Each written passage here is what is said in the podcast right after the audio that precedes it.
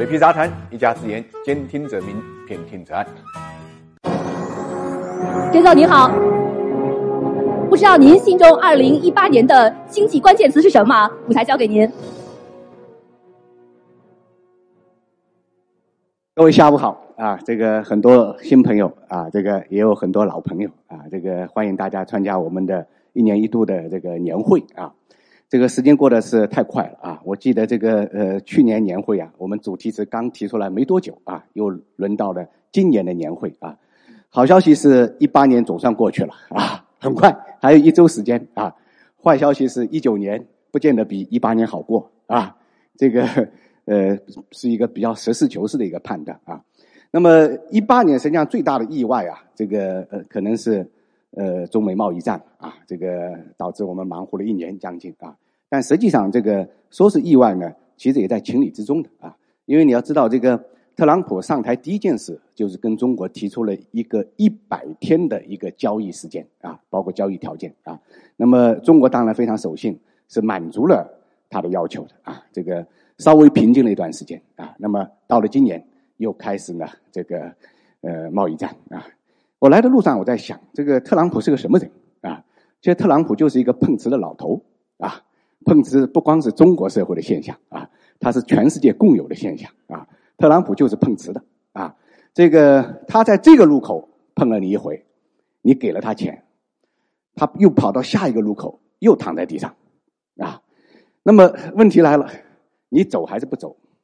你要不要解决这个问题啊？你不解决这个问题，这个路口过不去啊！你解决了这个问题，下一个路口还有问题啊！我想这可能就是中美贸易战的这么一个前景，就是你不断的解决问题，然后又不断的碰到问题啊！因为他是一个碰瓷的老头啊！但是这个这种碰瓷，呃，这个其实呃，放在一个比较长的时间段里面来看，这个未必完全是坏事啊！我想这个。正因为这个中兴通讯这个事件啊，这个让我们呢这个全民啊有了一个清醒的过程啊，这个总算意识到啊，这个我们的硬实力啊，硬实力究竟怎么样啊？总算把我们从厉害了我的国那个梦境中间啊啊一盆冷水给浇清醒了啊，认识到啊，中国还是一个发展中的国家啊，不是。发达国家啊，即便经济体量排到了全球第二，但是一人均下来啊，也是远远排在后面。你依然是发展中国家啊。呃，我觉得这个很多事情可能是需要时间啊，这个才能够认识到这个这个本质的啊。这个特朗普这个人的出现，对于美国意味着什么啊？其实不光对于美国意味着什么，它更重要的是我们作为。啊，中国的投资者，你要知道，特朗普的出现对中国意味着什么啊？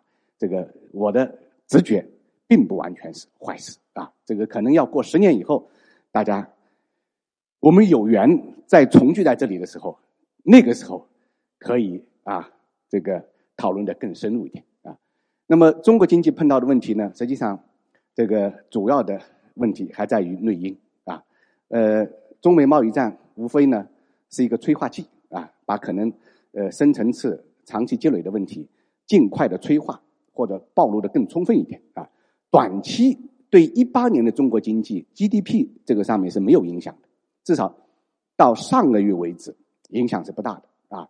但是十二月份影响就开始显现出来了，出口啊，这个只有原来的这个三分之一啊，只有预期的一半，预期的一半啊。这个十一月份啊，十一月份已经显现出来了。十月份还没显现出来啊，那么十二月份、一月份，我估计反应会更大一点啊。但是对本年度的 GDP 的影响应该不是特别大啊。那么我们现在整个市场或者社会啊碰到的问题呢，应该讲还是中国经济过去四十年啊积累下来的一个一个大的问题啊，就是从经济的角度来讲的话，说来说去还是一个产业升级的问题，产业升级的问题啊。也是一个供给侧啊结构性改革的问题啊！你别看钢材、水泥、电解铝这个这个这个价格啊翻了三倍到四倍啊，就以为是解决了供给侧改革的问题，不是的。那个仅仅是解决了一个价格啊，这个不能反映价值的问题啊。真正的供给侧结构性改革，如果能起作用，它一定是什么？催生新的，能够带来整个社会变革的科技产业。科技产业，瑞士苹果这样的啊企业或者产业的出现啊。刚才我还跟陈浩在一起聊这个问题啊。就我们如果总是就市场看市场，A 股这个市场无解，无解啊！因为市场毕竟最后还是什么经济基本面的反应。如果我们完不成这个产业升级，在未来一段时间，A 股这个市场一定是什么自己玩自己，就跟一个赌场一样的，进来的筹码越玩越少，最后满盘皆输，没有赢家啊！只有出现了。新的能够给大家带来无限想象力，至少阶段性能带来想象力的新的产业，啊，能让人发疯的产业，啊，那么市场才会走出这个持久的一个低迷。其实大家看这个纳斯达克今年创新高八千多点，纳斯达克第一次这个高点是在五千多点，啊，那是哪年的事情了？两千年的事情啊。然后五千多点调整到一千两百五十点，之后从一千两百五十点起步到现在的八千多点，那大家都知道，最大的贡献主要来自于什么？科技板块那五家公司，FAMMG，是吧？贡献了全部市值的百分之四十七。换句话讲，美国的牛市它也是结构性牛市，并不是全部上涨。啊，全部上涨。前段时间我在这个微博里面发过一张表啊，你就看到了。其实它传统的金融行业从零八年危机到现在啊，只有一家公司啊上涨幅度是超过了百分之六十八还是八十六，我忘了啊。因为其他的科技板块，就我们刚才讲到的那五家，是五倍到十几倍的增长。真正的传统行业啊。并没有获得跟纳斯达克指数或者道琼斯指数同步比例的这么一个上涨，市场一定是这么一个过程，就长江后浪推前浪，前浪被拍死在沙滩上，旧的不去，新的不来啊！所以中国的这个这个市场啊，这个不管是这个股市也好，还是经济也好啊，要走出这个低迷啊，我们的确是要等待这个。升级企业的升级，那么这个升级动力来自于哪里？肯定来自于创新啊！创新的话题太多了，我这里就不展开讲了啊。这个具体的表现就是我们明年要推出科创板啊，大家都知道。这个我觉得管理层也是用心良苦，或者说决策层啊，他一定要给中国资本市场注入新鲜的力量。原来想推独角兽，后来市场反应太弱，因为独角兽做的是存量。所有的改革围绕存量就是没有出路，因为存量是触动所有在座各位的既得利益，谁也不愿意放弃自己的既得利益，成就别人的这个辉煌，所以存量改革是没有戏的。你们记住这一点，也不要抱任何期望啊！科创板是一个新设的板块，而且在科创板注册试点制，注册那个。四四点注册制都拧了，为什么主板推行不了注册制？散户也是既得利益者，在 ST 板块上面进去了，他就是什么利益攸关者，谁也不愿意放弃。所以为什么退市那么不顺？昨天我做一个节目，美国股市从八零年到现在啊，上市的、退市的加起来是两万六千多家。那么现在还在挂牌交易的是多少？五千来家，百分之二十多。换句话来讲，百分之七十多是退市的。我们呢，这个比例是多少？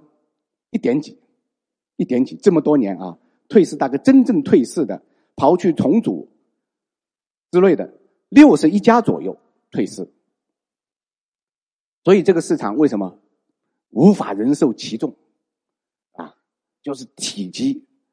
市值越做越大，但是流入的资金却是有限的。现在，更何况现在流动性一收紧，那只能是什么？选择往下蹲下去，啊，所以就市场论市场是没有出路的啊，而且会触及很多人的利益。所以科创板一方面代表了我们产业升级的方向，另外一方面也给我们 A 股的市场交易创造了新的机会啊，包括这个制度性的改革。你像注册制就是这样啊，所以这个如果说未来 A 股有行情、有希望的话，我想也是在科创板上啊。那么如果没有，大家都回家洗洗睡算了，是吧？这是一个简单的逻辑题啊。当然，这个科创板的行情会不会复制创业板的走势？过去的走势啊，大家可以借鉴。创业板推出的时候就一千七百点，然后基本上一步到位，因为大家期望值太高。然后一路下行，下行，下行，中间会有反弹，最后多少点？跌破六百点，跌破六百点，是吧？二零一三年左右，好像我印象中是啊，五百八十多点，五百八十六点。然后在一五年的行情啊，是走到了四千多点啊。现在当然又回落了啊，回落了。那么科创板会不会给大家类似的机会？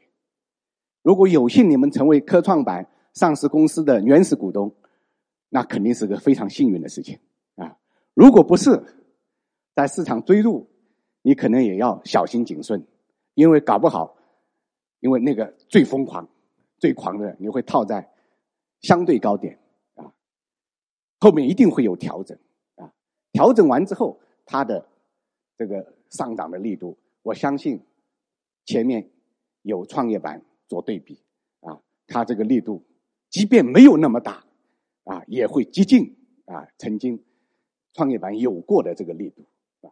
那么这是我们对明年这个市场的一点点的这个体会啊，也说不上判断。这个我去年说呢，今年的市场是现金为王，到现在为止，那个微博还置顶挂在头上，因为我们就怕别人说我们事后诸葛亮，是吧？我今年谁有钱谁是大爷，股票不做不算错，啊，别折腾了一年，回过头来，哎呀，好不容易没赔钱，兴高采烈，没必要啊。那么今年我们做一个什么判断呢？对一九年啊，我觉得一九年啊，胜者为王，就是其实跟万科说的活下来是一个道理，啊，一九年看你能不能。管住自己，啊，耐住性子，想尽一切办法生存下来。因为只有你生存下来的时候，啊，机会来临的时候，你才有可能把握。否则，机会来了，出现了创业板五百八十六点这样的机会，你没有钱，那就没有行情，跟你就没有关系了，是吧？所以。我觉得一九年是一个胜者为王的啊年份啊，这个我还特意刚才问我们桌上的朋友，我说这是不是一个比较正面的啊概念啊？大家觉得相对相对正面啊，因为它其实是胜者为王是分两段，前面两个词是胜，剩下来的胜。所以一九年主要是你能够剩下来，啊，剩下来之后才谈得上作威祝福的为王时代，啊，我这么做判断呢，其实也不是我自己特立独行的观点。啊，其实我只是跟党中央保持一致的一个结果，啊，为什么这么讲？因为去年中央金融工作会议也好，啊。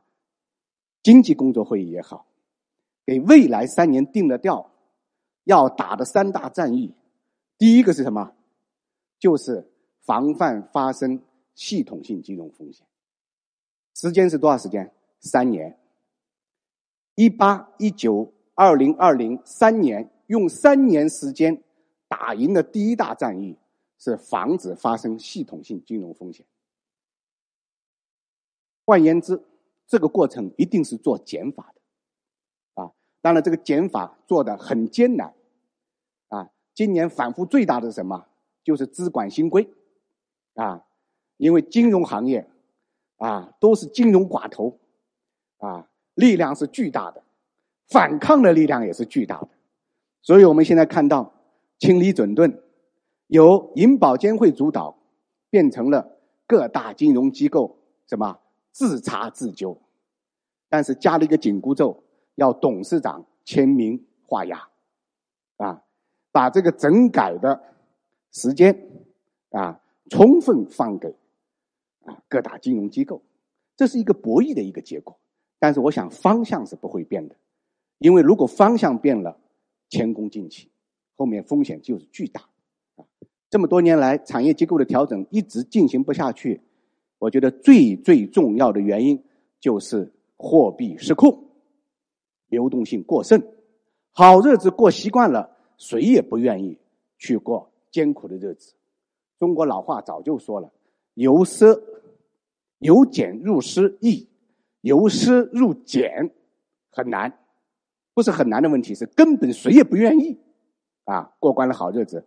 流动性过过剩的日子，还非常矫情。前两年大家有个概念叫资产荒，牛大了，拿着钱找不到好项目，是为什么？钱太多了，这就是虚幻膨胀的结果。上上下下都是如此，上到厉害了我的国，下到中国大妈，啊，中间就是我们的跨国公司，全球买买买，地球上还有什么我们买不了的东西？你说，啊？这就是膨胀，这种膨胀也没什么奇怪的。日本当年也是如此啊。中国大妈在当年有个名词叫“渡边太太”，一模一样啊，都是买买买，全世界买买买，恨不得整个东京买下整个美国。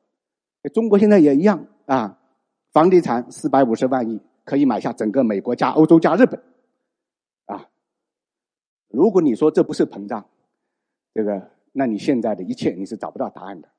就是膨胀，啊，原来我们差一点就上月球了，现在在回落地面的过程，啊，这个过程，啊，最理想的是软着陆，搞不好就是一个大屁墩，啊，但是不管是软着陆还是硬着陆，你都得回来，啊，这个这是我们对市场的一个基本的一个判断啊，但总体来讲，我觉得对中国大家充满信心，充满希望，为什么这么讲呢？因为我觉得现在的很多问题，恰恰是我们未来的释放的力量的源泉啊！你比如说这个政治体制改革，或者确切的讲，政府体制改革啊，空间巨大。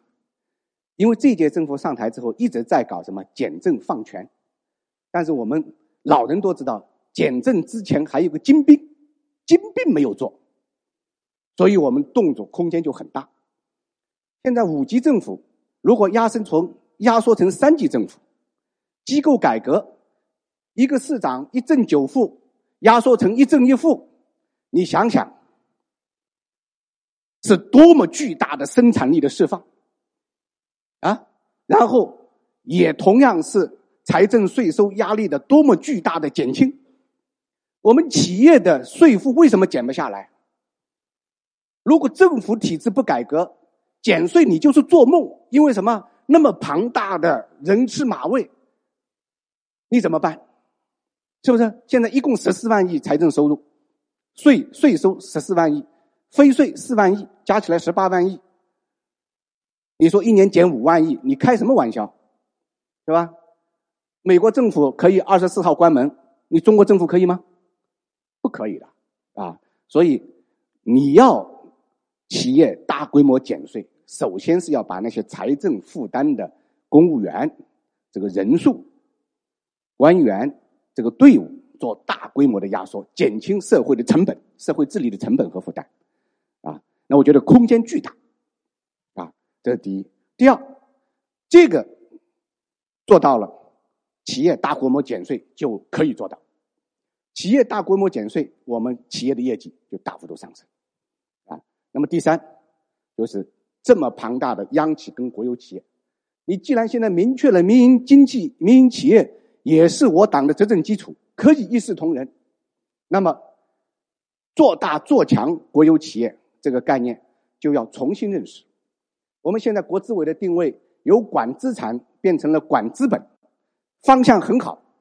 接下来就为混改调整方向提供了可能，完全可以用国有资产作为资本，投入到民营企业占大股或者控股的资产运营结构中间去。为什么一定要所有的企业都是国有企业占大股控股呢？没必要，混改就看你往哪个方向改，对吧？一个是把国有资控股的资本越越混越大，混社会资本进来；还有一个把国有资本混到更有活力啊、更庞大的社会资本里面去啊。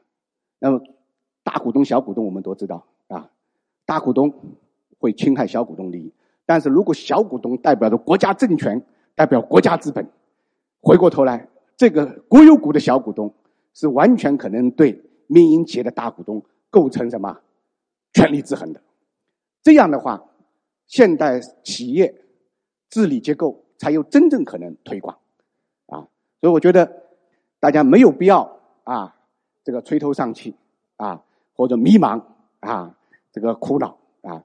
中国市场空间。大的很，改革开放的空间大的很啊！只要往前走啊，是没有什么啊过不去的困难，也不会落到所谓这个呃这个中等发达国家那个陷阱里面去。这个一九七八年十二月十八号是改革开放的起点，所以我们那天纪念大会。很多人没注意到，前两天，现在没人提，但不等于历史不存在。一九七八年十二月十六号是中美什么建交公告发表啊，所以改革开放跟中美建交这个时间一前一后差两天啊，这个社会这个发展的过程就是这样的啊，所以我觉得对长期的。啊，国家的这个发展啊，包括我们这个市场啊，这个我们是充满信心啊。但短期啊，在这一轮经济结构的调整中间，在市场调整过程中间，我们要做的就是什么？首先是胜下来，胜者为王。好，谢谢大家。